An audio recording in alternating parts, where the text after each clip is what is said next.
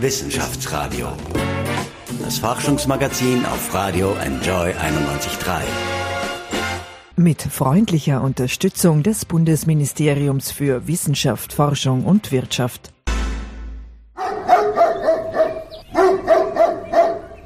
Herzlich willkommen. Ich bin Paul Buchacher. Alarmstufe Rot. Wenn ein Kind auf einen Hund trifft und zu stürmisch ist, kann es dann zu einem Biss kommen oder liegt es am Tier? Gibt es Hunderassen, die gefährlicher werden können als andere? Gerade hat die Schule wieder begonnen. Wie sicher sind denn die Kinder am Schulweg oder in der Freizeit, wenn sie mit Hunden zusammenkommen? Und wie können sie sich davor schützen, gebissen zu werden? Was können die Eltern tun? Antworten auf diese spannenden Fragen gibt Christine Ahand vom Institut für Tierhaltung und Tierschutz an der Veterinärmedizinischen Universität in Wien, der sogenannten VetMed. Ja, und die VetMed, das ist eine Einrichtung, die unter anderem auch Tierärzte ausbildet. Herzlich willkommen im Studio. Hallo. Zuerst einmal, was sagen Sie denn dazu, dass Ihre Chefin, die VetMed-Rektorin Sonja Hammerschmidt, jetzt zur Bildungsministerin gekürt worden ist? Hat das für sehr positive Reaktionen an Ihrem Haus gesorgt? Wir waren alle ziemlich überrascht erstmal. Es kam ein E-Mail und da stand dann drinnen, ja, ab heute bin ich nicht mehr Rektorin und bin Bildungsministerin. Ja, was die Reaktionen betrifft, ähm, bei unserem Institut haben die Leute gesagt, ja, damit hätten wir jetzt nicht gerechnet und so, aber mehr habe ich nicht mitbekommen mhm. eigentlich zu dem Thema. Mhm. So viel wurde nicht drüber gesprochen. Also jetzt hat es hier einen Wechsel gegeben und es ist natürlich auch jetzt eine interessante, eine sicherlich auch spannende Zeit. Wir kommen zum Hauptthema der heutigen Sendung, nämlich wie schützen wir unsere Kinder vor Hundebissen? Was können wir denn tun, um ein Kind am Schulweg vor Hundebissen zu schützen? Oder was sollten die Kinder selbst tun, wenn wir davon ausgehen, dass viele Kinder ja schon so selbstständig sind, dass mhm. sie selber zur Schule gehen, nicht? Ja, also was ähm, den Umgang mit fremden Hunden betrifft, so wie es eben am Schulweg ist, wo die Kinder im Normalverlauf einen Hund mit dem Halter dann treffen, der ja normalerweise angeleint ist. Da wird eben empfohlen, dass ähm, die Kinder die Hunde in Ruhe lassen sollen, dass sie nicht einfach auf die Hunde zugehen und sie berühren sollen zum Beispiel. Also man sollte grundsätzlich den Halter fragen, wobei auch manche Halter ihre Hunde nicht gut einschätzen können.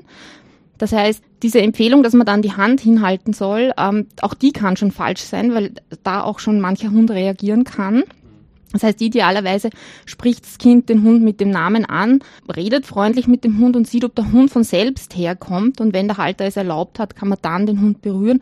Und da sollte man eher ähm, zum Beispiel die Brustregion wählen und nicht direkt auf den Kopf draufgreifen. Und wenn ein Kind von einem Hund belästigt wird, also wenn der, der Hund zum Beispiel dem Kind nachläuft, ähm, gibt es eine Empfehlung, das nennt sich Be a Tree, also sei ein Baum.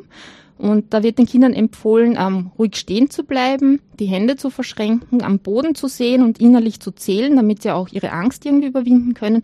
Und im Regelfall, wenn die Kinder ganz ruhig sind, gehen die Hunde dann weg. Und wenn ein Hund tatsächlich mal ein Kind umgeworfen hat, ähm, gibt es eben diese Empfehlung, die kommt aus der Schweiz, nennt man ein Päckli machen. Das heißt, das Kind sollte sich wirklich zusammenrollen, äh, mit dem Bauch nach unten und die Hände über den Nacken legen, um den Nacken zu schützen. Das heißt, äh, für Hunde oder für Tiere sind äh, be sich bewegende Objekte, ja. sich bewegende Menschen viel interessanter mhm. als Leute oder Dinge, die ganz steif genau. dastehen. Genau. Das ist nicht so interessant, um zu spielen genau. oder etwas zu machen. Und darum hat man solche Techniken entwickelt, mhm. oder? Ja. Genau. Also die Bewegung löst, ja, kann Jagdverhalten auslösen oder auch Spielverhalten. Und da fühlen sich dann viele Kinder auch bedroht natürlich, beginnen dann eventuell zu schreien und das steigert die Erregung dann noch stärker. Also ganz ruhig halten, den Hund nicht anschauen, ähm, wirklich nicht bewegen, auch nicht schreien, ähm, ist, ist die beste Methode, um einen Hund wieder loszuwerden, sozusagen. Mhm. Welchen Beitrag können denn die Eltern schon in der frühesten Kindheit bei den Kindern legen? Ja, viele Kinder haben von vornherein eher Angst vor Hunden. Mhm. Manche sind sehr offen, die gehen sehr offen auf Tiere, auf Haustiere zu, die sagen, ach, wie süß und gehen dann hin. Aber welchen Beitrag können der Eltern, aber kann auch die Schule leisten? Was sollte da getan werden? Wie kann man das sensibilisieren? Wenn zum Beispiel ein Hund im Haushalt lebt, gibt es verschiedene Bisspräventionsprogramme, die an die verschiedenen Altersstufen angepasst sind weil das eben ganz wichtig ist, weil die Kinder natürlich unterschiedliche Fähigkeiten entwickeln, je älter sie werden. Da gibt's einiges, was man machen kann. Und was die Schule betrifft, ähm, es bieten sehr viele Schulen ähm, so Schulhundprogramme an, wo die Kinder was über Hunde lernen, wo sie lernen, mit Hunden umzugehen. Und es gibt auch spezielle Bisspräventionsprogramme für Volksschulkinder zum Beispiel, die können auch. Also da kann die Schule sagen, okay, wir holen uns jemanden, der das mit den Kindern macht. Da lernen die Kinder auch dann richtig mit dem Hund umzugehen.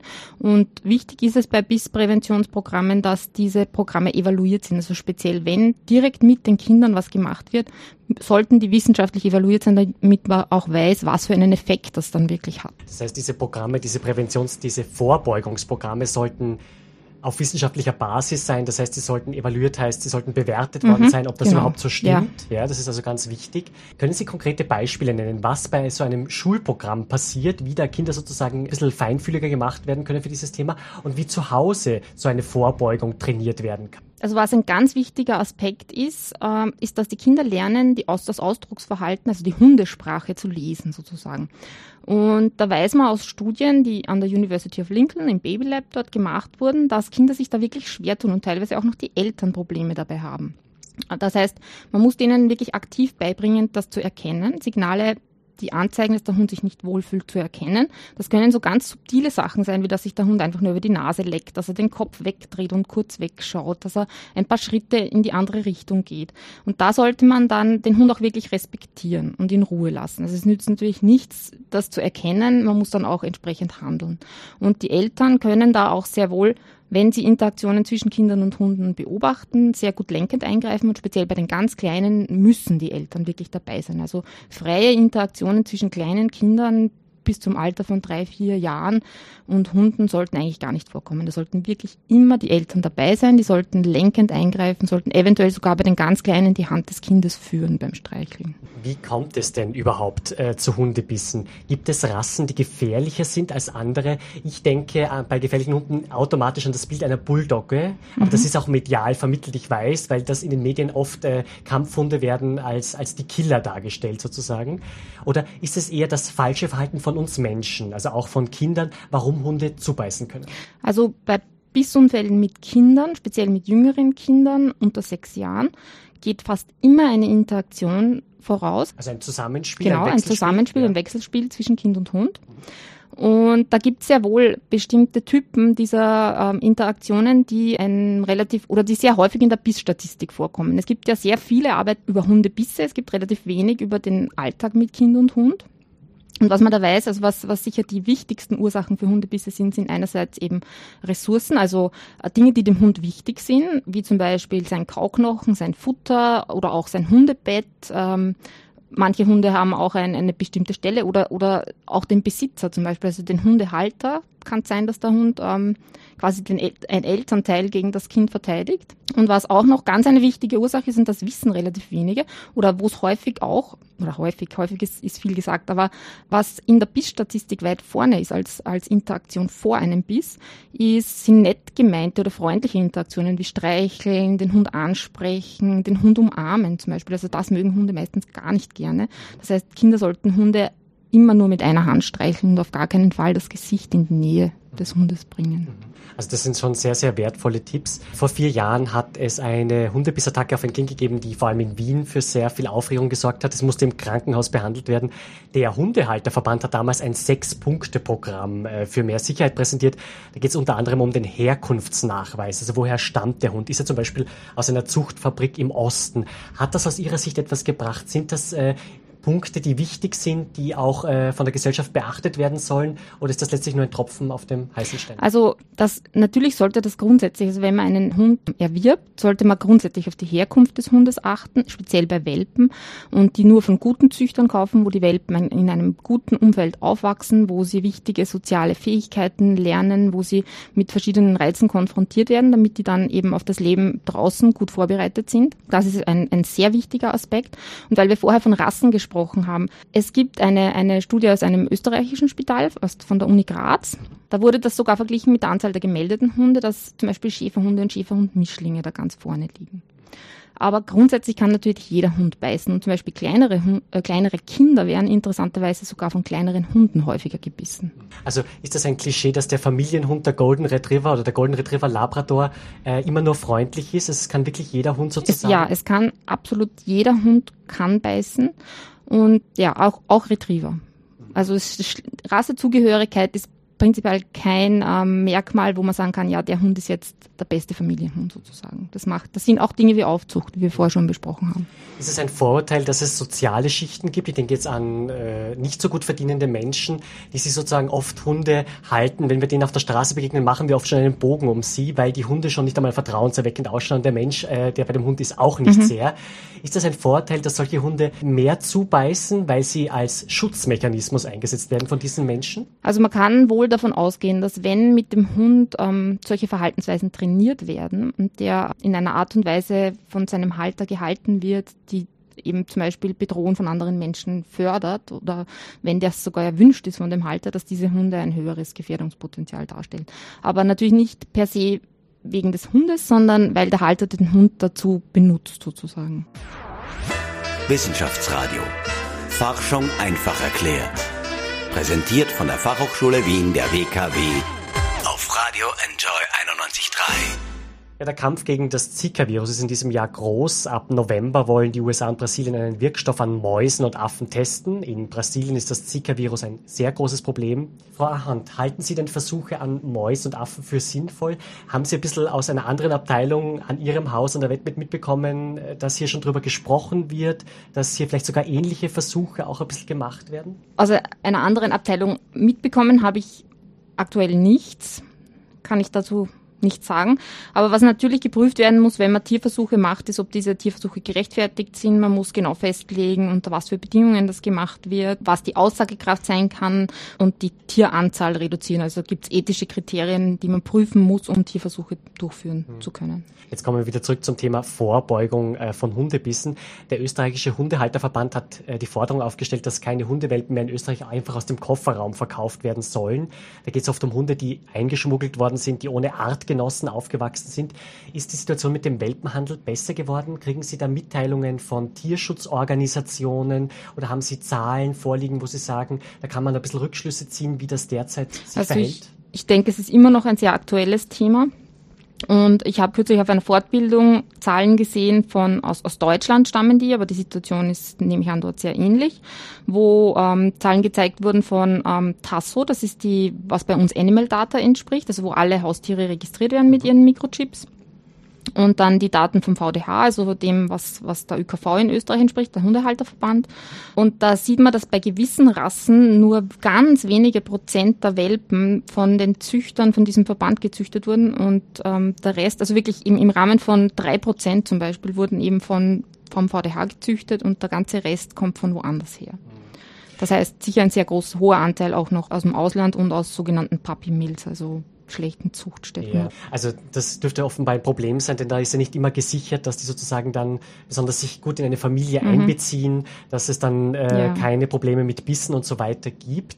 Äh, ist das aber auch eine Kostenfrage? Sind diese Welpen aus dem Osten, wenn wir es einmal so nennen wollen, äh, einfach sozusagen weniger teuer als die in Österreich oder ist das ein Vorurteil? Das ist, denke ich, ein Vorteil. Es ist zwar der Ankaufspreis meistens günstiger, aber dadurch, dass diese Welpen zum Beispiel sehr häufig krank sind, ähm, dass die auch sehr häufig Verhaltensprobleme entwickeln. Dazu gibt es auch eine Studie aus den USA, dass das tatsächlich so ist, dass Welpen aus Puppy Mills häufig Verhaltensprobleme entwickeln, kommen im Endeffekt dann oft mehr Kosten auf den Halter zu als wenn sie den Welpen bei einem guten Züchter kaufen, der gesund ist, der geimpft ist und so weiter und so fort. Also Kosten in Form von Tierarztrechnungen genau. zum Beispiel mhm. nicht, genau.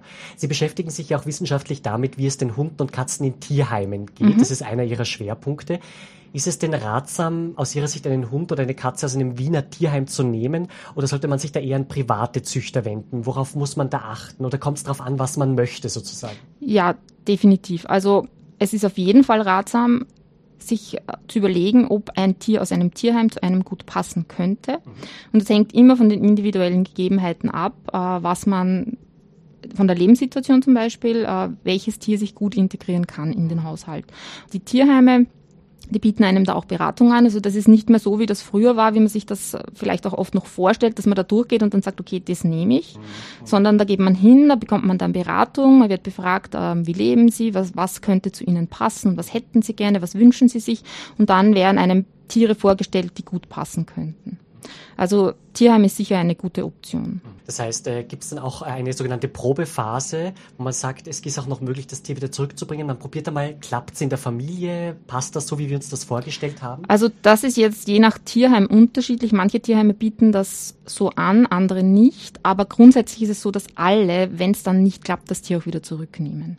Also selbst wenn man keine Probephase vereinbart hat und das funktioniert dann doch nicht, dann kann man immer wieder ans Tierheim äh, herantreten und die nehmen die Tiere auch wieder. Was sollten denn Hundehalter tun, damit Bissattacken generell vermieden werden? Ich erlebe es in Wien oft auf der Straße so, dass viele meinen, ihr Hund würde ja sowieso das niemals tun. Ja, ja sie brauchen keine Angst haben, keine, keine Angst haben und halten ihn aber dann schon quasi an der Leine ziemlich fest, damit wirklich nichts passiert. Äh, ist das oft eine Fehleinschätzung von Erwachsenen? Ja, also manche Hundehalter sind tatsächlich selbst nicht in der Lage, ähm, die Signale ihres Hundes zu lesen und erkennen nicht, wenn der zum Beispiel schon Angst hat. Und die, eine der wichtigsten Ursachen für aggressives Verhalten ist eben Furcht oder Angst. Also Bogen gehen ist grundsätzlich immer eine gute Idee, weil für einen Hund, ähm, also Hunde empfinden das sehr leicht als Bedrohung, wenn man sich ihnen frontal nähert oder wenn sie frontal von ihrem Halter an etwas herangeführt werden. Das ist natürlich immer individuell verschieden, aber was grundsätzlich sehr wichtig ist, ist, dass Hunde eben lernen, sich ruhig zu verhalten im Straßenverkehr. Dass sie auf eine sehr positive Art und Weise geführt werden. Und da ist es eben auch ganz wichtig, was für Trainingsmethoden man verwendet. Früher war ja ähm, diese militärische Art der Hundeerziehung sehr weit verbreitet, also über Leinenruck, ähm, über den Hund anschreien, eventuell sogar wirklich über Schmerzen den Hund zu erziehen. Und das ist etwas, wo man auch ähm, aus wissenschaftlichen Studien weiß, dass das Nebenwirkungen hat in Form von erhöhter Ängstlichkeit, von äh, vermehrter Aggression und so weiter. Also man sollte wirklich bei der Auswahl der Hundeschule oder auch der Auswahl eines Trainers, wenn man in, in ein privates Training geht oder ein Einzeltraining geht, darauf achten, dass die das beachten, dass sie eben über positive Bestärkung trainieren. Da funktionieren ähm, Futterbelohnungen zum Beispiel sehr gut und insbesondere im Straßenverkehr, weil das ist oft schwierig, mit dem Hund dann mit einem Spielzeug zu spielen. Mhm. Und eben ein Brustgeschirr, um den Hund zu führen, nicht am Halsband die ganze Zeit herumziehen, das macht die Hunde eher nur unruhig und sehr auf die Bedürfnisse des Hundes einzugehen. Also wirklich das, was denke ich, enorm wichtig ist, ist, dass jeder Hundehalter lernt oder auch jeder, auch in Welpenkursen, die ja angeboten werden, dass die Leute lernen zu lesen, wann fühlt sich mein Hund wohl und wann fühlt er sich nicht wohl und was kann ich dann tun, um, um sein Wohlbefinden in der Situation zu verbessern. Wie kann ich die Situationen verändern zum Beispiel. Wie forschen Sie denn in diesem Bereich ganz konkret? Also stellen Sie Situationen mit echten Kindern und mit Hunden nach und achten Sie auf die Reaktion. Wie äh, kriegen Sie denn eigentlich Ihre Ergebnisse? Ja, also was wir gemacht haben, wir haben bis jetzt eine Studie in dem Bereich gemacht gemacht und das war eine Befragung. Also mit Kindern wirklich etwas zu machen, das ist immer schwierig. Ich denke, da sind auch wir nicht die richtige Stelle, weil wir sind Tierärzte, wir sind keine Kinderpsychologen. Da müsste man eine Kooperationen haben. Und ja, also was wir gemacht haben, war eine Befragung. Wir haben ähm, einen Online-Fragebogen erarbeitet, eine Diplomantin von uns, die Ricarda Landenberger, haben den dann online gestellt und der war, glaube ich, drei oder vier Monate war offen und haben dann über verschiedene Plattformen eben Werbung gemacht dafür und den haben rund 400 Personen ausgefüllt. Ähm, wir hatten eine relativ hohe Akademikerquote, das heißt, ganz repräsentativ ist das Ergebnis wahrscheinlich nicht. Es sind dann wahrscheinlich auch eher wirklich engagierte Hundehalter, weil es relativ lang war. Also die, die sich vielleicht sowieso nicht so für den Hund interessieren und ihn nur so im Mitlaufen haben, werden den Fragebogen, nehme ich an, nicht ausgefüllt haben. Ja, und da haben wir gefragt, also was sie für Interaktionen zwischen Kind und Hund beobachten, was ihre Einstellung zur Beaufsichtigung ähm, von Kind und Hund ist. Das ist ja was, was ähm, über Beaufsichtigung von Kleinkindern noch hinausgeht, weil man eben einen dritten lebenden Part drinnen hat, der so seine eigenen Vorstellungen hat vom Leben und von dem, was er gerne möchte oder was ihm angenehm ist waren wirklich ganz spannende Ergebnisse. Wir haben unter anderem zum Beispiel auch ähm, den Leuten Bilder zum Beurteilen gegeben, wo man Interaktionen zwischen Kindern und Hunden gesehen hat und haben die dann gefragt, würden sie in diese Situation sicherheitshalber eingreifen, weil es vielleicht gefährlich sein könnte? Und haben dann gefragt, wie, wie ist das, wie würden Sie das bei Ihrem Familienhund machen und wie würden Sie das bei einem fremden Hund machen? Und wir haben es natürlich schon erwartet, dass es da einen Unterschied geben wird, aber der Unterschied war so massiv, dass wir wirklich überrascht waren. Also es ist so, dass ein gewisser Prozentsatz, und das sind rund zwei Drittel der Leute eigentlich, oder teilweise sogar mehr, lassen beim Familienhund so gut wie alles zu. Und beim fremden Hund so gut wie nichts. Also auch die Situationen, wo die Experten, wir haben diese Bilder vorher von Experten beurteilen lassen, wo die Experten sagen, das wäre eine Situation mit sehr geringem Risiko. Die lassen sie auch beim fremden Hund auch nicht zu. Ja, und wir haben da wirklich gesehen, dass es für den Familienhund haben wir im Schnitt einen Punkt Übereinstimmung von fünf gehabt und beim fremden Hund ähm, vier im Schnitt mit den Experten. Das heißt, da ist wirklich ein massiver Unterschied. Und ich denke, das ist wahrscheinlich auch ein Hauptproblem, dass den Leuten häufig nicht bewusst ist, dass es Risiken birgt und dass auch der Familienhund unter Umständen gefährlich sein könnte. Weil es gibt eben Studien zu Beißunfällen, wo man her herausgefunden hat, dass ähm, gerade bei kleinen Kindern und gerade dann, wenn das zu Hause passiert, wenn es der eigene Hund ist und wenn vorher eine freundliche Interaktion vorangeht, dass gerade dann die Eltern fast immer anwesend sind und dabei sind und den Biss beobachten sozusagen. Was tut man denn sozusagen, wenn dieses Worst-Case-Szenario, also wenn dieser schlimmste Fall eingetreten ist? Äh, kann man dann irgendwie weitermachen, nachdem das Kind behandelt worden ist? Hoffentlich ist nichts Gröberes passiert. Es gibt ja auch leider Bissattacken, die tödlich geendet sind, das wissen wir. Äh, kann man dann weiterleben mit dem Hund im Familienverband? Oder muss man dann alles neu strukturieren und sagen, das darf nie wieder passieren, wir müssen das jetzt und jetzt anders machen? Ja, also natürlich ist grundsätzlich mal so, dass man sagt, das darf nie wieder passieren. Ob der Hund in der Familie bleiben kann oder nicht, hängt von verschiedensten Faktoren ab. Das denke ich, sollten die Leute jedenfalls ähm, mit einem entweder Verhaltensmediziner oder eben einem sehr guten Trainer in Kontakt treten, mit Leuten, die auf dieses Thema spezialisiert sind und sich da beraten lassen. Äh, und, und äh, zum Beispiel, was ganz selten gemacht wird, was die Leute relativ wenig berichten, was aber bei kleinen Kindern ganz wichtig ist, ist Management in Form von zum Beispiel so ähm, Türen, die eigentlich für Babys sind, damit das Baby nicht zur Stiege laufen kann zum Beispiel, sowas zu nutzen, um Kind und Hund zu trennen, wenn man sie nicht gerade nicht aktiv beaufsichtigen kann. Also was wir auch äh, abgefragt haben. Es gibt ja so eine Regel, man soll Kinder und Hunde niemals allein lassen, speziell Kleinkinder und Hunde. Und ähm, unsere Zielgruppe waren Kinder von 0 bis 6 Jahren, also wirklich kleine Kinder. Und wir haben da verschiedene Fragen gestellt zu diesem Punkt Aufmerksamkeit dem Kind und dem Hund gegenüber und haben gefunden, dass ein sehr hoher Prozentsatz, also über die Hälfte, Kind und Hund immer wieder mal allein lassen. Und da sind solche Maßnahmen wie eine Tür, die man einfach zumachen kann, so ein Gitter, wo der Hund zwar nicht isoliert ist, wo er aber vom Kind sicher getrennt ist, das ist was, das braucht man im Prinzip auf jeden Fall. Also gerade bei kleinen Kindern muss, ist sowas etwas ganz Wichtiges. Also der Hund braucht einen Platz, den das Kind nicht erreichen kann. Es sollte auch immer gefüttert werden an einer Stelle, die das Kind nicht erreichen kann und so weiter. Vielen Dank. Ja, auch wenn es mit Hunden manchmal Probleme geben kann, sie sorgen aber genauso für unsere Sicherheit. Gleich hören Sie, wie Hunde im Kampf gegen den Terror ausgebildet werden. Unser Reporter meldet sich vom Training mit Polizeihunden in Kürze. Wissenschaftsradio. Forschung einfach erklärt. Präsentiert von der Fachhochschule Wien der WKW auf Radio Enjoy 91.3. Nizza, München, Würzburg. Terror und Attentate ziehen ihre Spuren immer stärker auch in Europa. Was kann die Polizei dagegen tun? Michel Mehle hat sich in einer Schule für Polizeihunde umgesehen. Dort werden Hunde für den Kampf gegen den Terror ausgebildet. Sicher hat man Angst, wenn man so einer Bombendrohung geht zum Beispiel, Sprengstoffbereich. Im Hintergrund ist immer die Angst, passiert was, passiert nichts, passiert dem Hund was, weil er ist mein Partner, das ist so. Unser Bestreben ist halt immer das, wir kommen gesund in die Arbeit und gehen hoffentlich auch wieder gesund heim. Thomas ist Polizeihundeführer in Wien. Sein bester Freund und Partner ist ein nachtschwarzer belgischer Schäferhund namens Hades. Zusammen spüren Thomas und Hades Sprengstoffe in Wien auf oder sichern Veranstaltungen und Feste vor Bombenanschlägen. Dafür müssen beide täglich trainieren auf dem Gelände des Ausbildungszentrums in Wien-Strebersdorf. Ab. Star. Folge. Thomas und Hades sind ein eingespieltes Team. Kaum gibt der Hundeführer einen Befehl, führt sein Partner ihn schon aus. Hades steht, duckt sich oder sucht einen Gegenstand auf Kommando. Zeig. Liegt der Hund, jetzt weiß ich genau, dass neben dem Hund der Gegenstand liegt, was wir suchen. Wurscht, ob das jetzt Sprengstoff ist oder dem, dieser Schlüsselbund, was wir gerade ausgelegt haben. Und somit weiß ich, jetzt könnt ihr hingehen und bleibt so lange liegen, bis ich bei ihm bin. Das Klickgeräusch ist besonders wichtig für alle Übungen. Dadurch weiß Hades, dass eine Aufgabe abgeschlossen ist und meistens gibt es danach eine Belohnung. Nur mit positiven Reizen zu arbeiten ist ein neuer Ansatz in der Ausbildung. Bis 2014 war es noch erlaubt, Polizeihunde mit Leine und Stachelhalsband zum richtigen Verhalten zu zwingen. Wissenschaftler der Universität Salzburg bewerten gerade, ob der neue Ansatz für die Ausbildung von Polizeihunden geeignet ist. Für Hundeführer Thomas ist das keine Frage. Sicher muss man Hund Grenzen setzen, aber man kann die Grenzen auch durch Ignoranz oder sowas setzen. Wenn die Bindung gut ist, dann ist das eine Strafe für ihn. Da brauche ich keine Einwirkungen mit Leine, mit Stachelhalsband, so wie es früher genehmigt war. Das ist für mich keine Philosophie der Hundeausbildung. Ich will einfach, dass der Hund gern arbeitet, wie ich arbeite auch gern mit dem Hund. Ich will einfach, dass er das aus seiner Sicht nicht machen muss, sondern machen will. Hades ist mehr als nur motiviert. Die ganze Zeit über beobachtet der Thomas aufmerksam und wartet auf ein Kommando, nur um damit voller Geschwindigkeit einem Ball nachzujagen oder einen versteckten Gegenstand zu suchen. Für Hades ist es ein Spiel. Bei einem Einsatz muss er aber vor allem konzentriert arbeiten. Bei der Sucharbeit, speziell bei der Sprengstoffsuche, ein sehr ruhiger Hund. Ruhig, nervenstark, dass der nicht um dumm rennt wir und irgendwas vielleicht umschmeißt oder irgendwo reinbeißt oder sonst was, wenn der einen Sprengstoff beißt, kann es schon spät sein.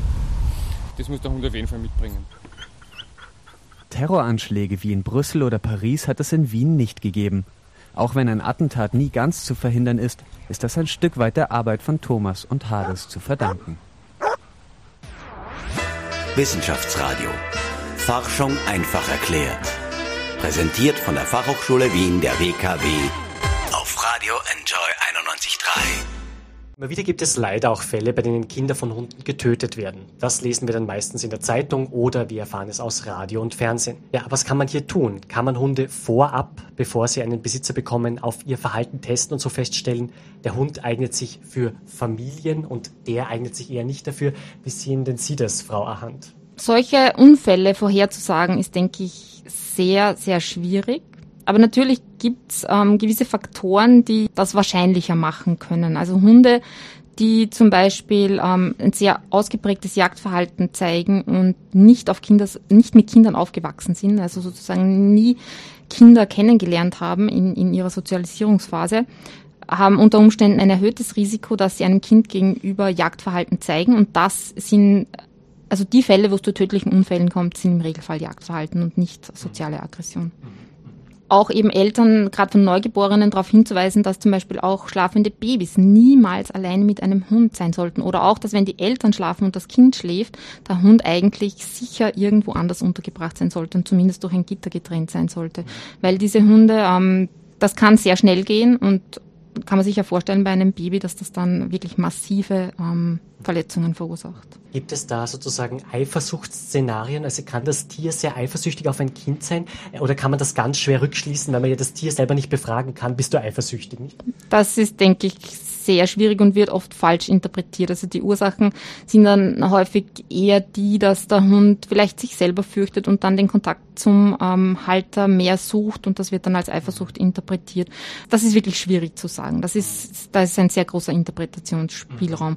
Aber man kann in solchen Fällen eben wirklich sehr viel tun. Also wenn man das Gefühl hat, man kommt mit dem Baby nach Hause und man hat das Gefühl, okay, der Hund verhält sich komisch und das gefällt einem nicht, dann sollte man auf jeden Fall sofort professionelle Hilfe suchen. Haben Sie eigentlich selbst Hunde und wie haben Sie diesen Hund oder diese Hunde erzogen? Was können Sie denn für Tipps aus Ihrer Praxis vielleicht geben? Ja, also wir haben einen Hund zurzeit.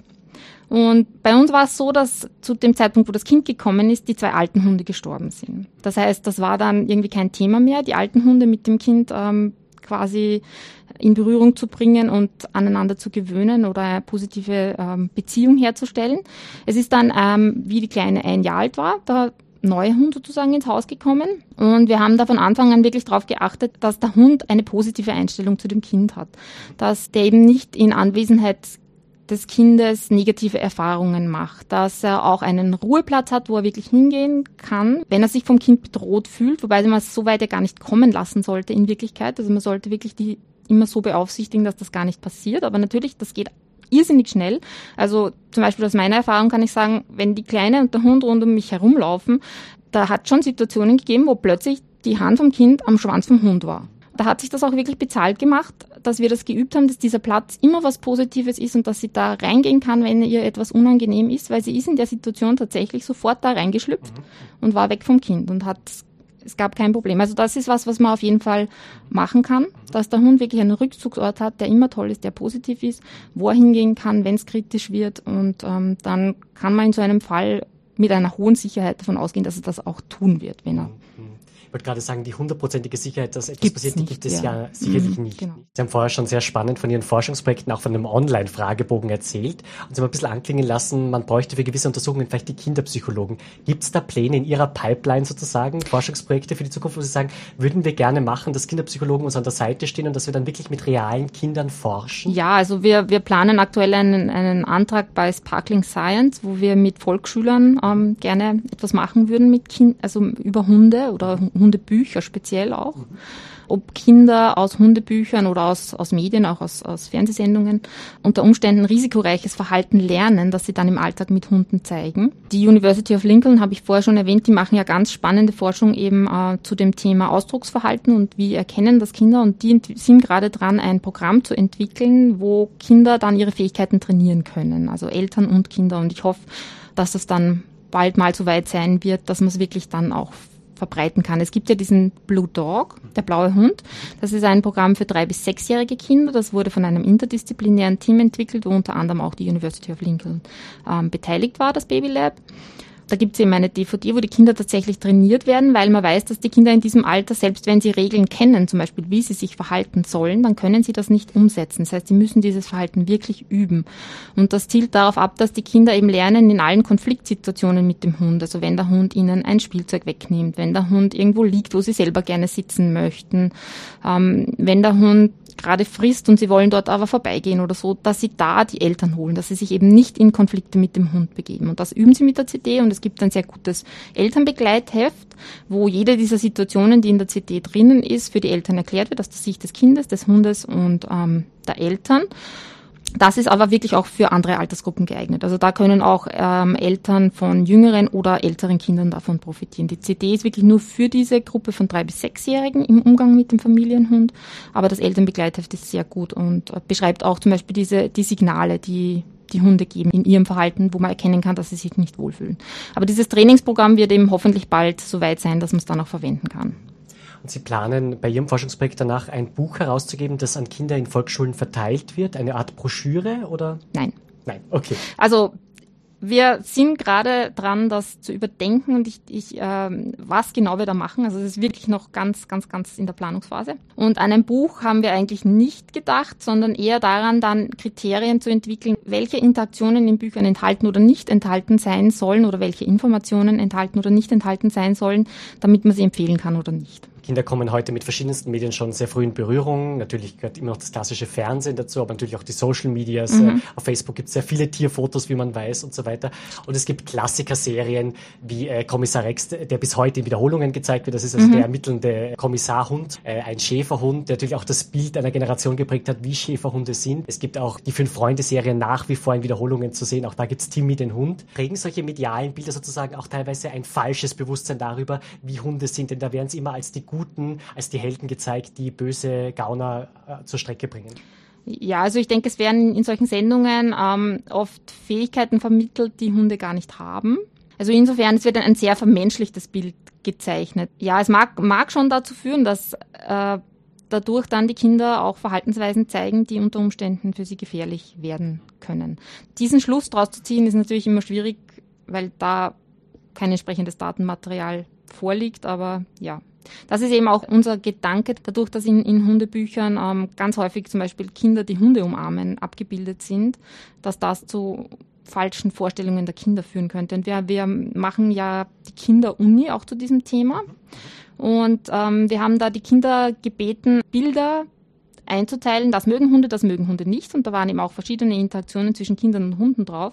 Und bei dem Bild, wo ein Kind den Hund umarmt, war es extrem schwierig, den Kindern zu erklären, warum mögen Hunde das nicht. Und die waren wirklich überzeugt davon, Hunde finden das toll, die mögen kuscheln und sie lieben das. Und es ist ganz, ganz, ganz schwierig, den Kindern zu erklären, warum Hunde das nicht mögen. Das wollen sie einfach nicht hören. Kuscheln ist für sie das Beste scheinbar. Mhm. Ja, also auch sehr, sehr interessante Einblicke. Was sind denn jetzt Ihre weiteren Forschungsprojekte, Frau Ahan? Ja, also was wir, wo wir aktuell einen wirklich auch, auch sehr großen Schwerpunkt drauf legen, ist, wie kann man mit Tieren umgehen, sodass sie möglichst wenig Stress zum Beispiel beim Tierarzt haben.